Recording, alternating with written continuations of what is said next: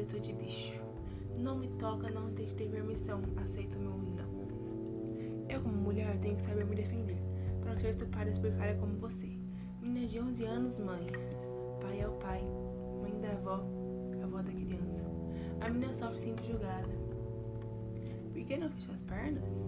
Quando na verdade você não tinha que ter tocado nela. Ela é inocente. Diferente de você, que não tem consciência menos ter chegado na adolescência. Sociedade nojenta que defende quem estrupa e culpa quem lutou para não ser mais uma vítima dessa cultura. Cultura machismo que acha que pode tudo só porque tem uma pica?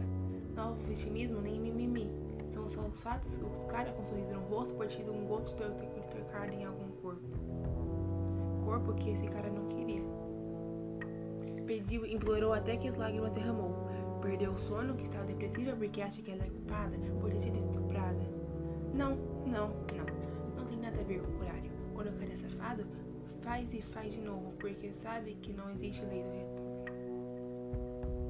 Pelo menos, não para as minas que lutam sozinhas, de mão dadas para não serem escortejadas, estupradas, queimadas e embaladas.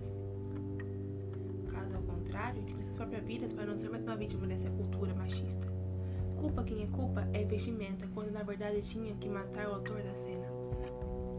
Por todas as meninas estrupadas, empaladas, queimadas, a nossa voz te desculpa, porque não tem conseguido ainda acabar com cultura.